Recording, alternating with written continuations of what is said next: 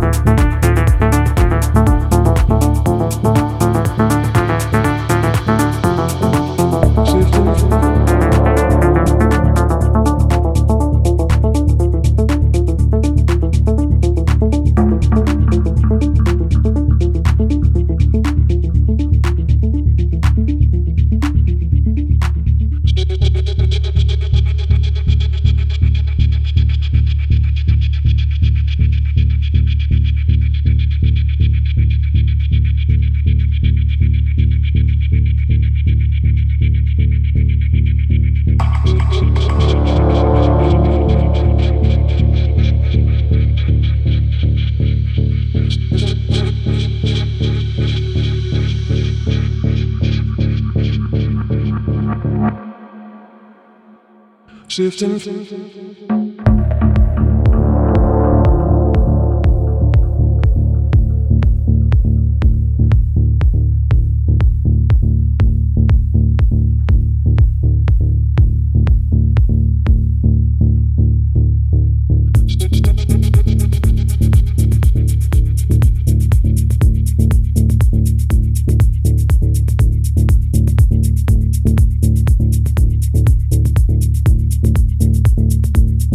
symptom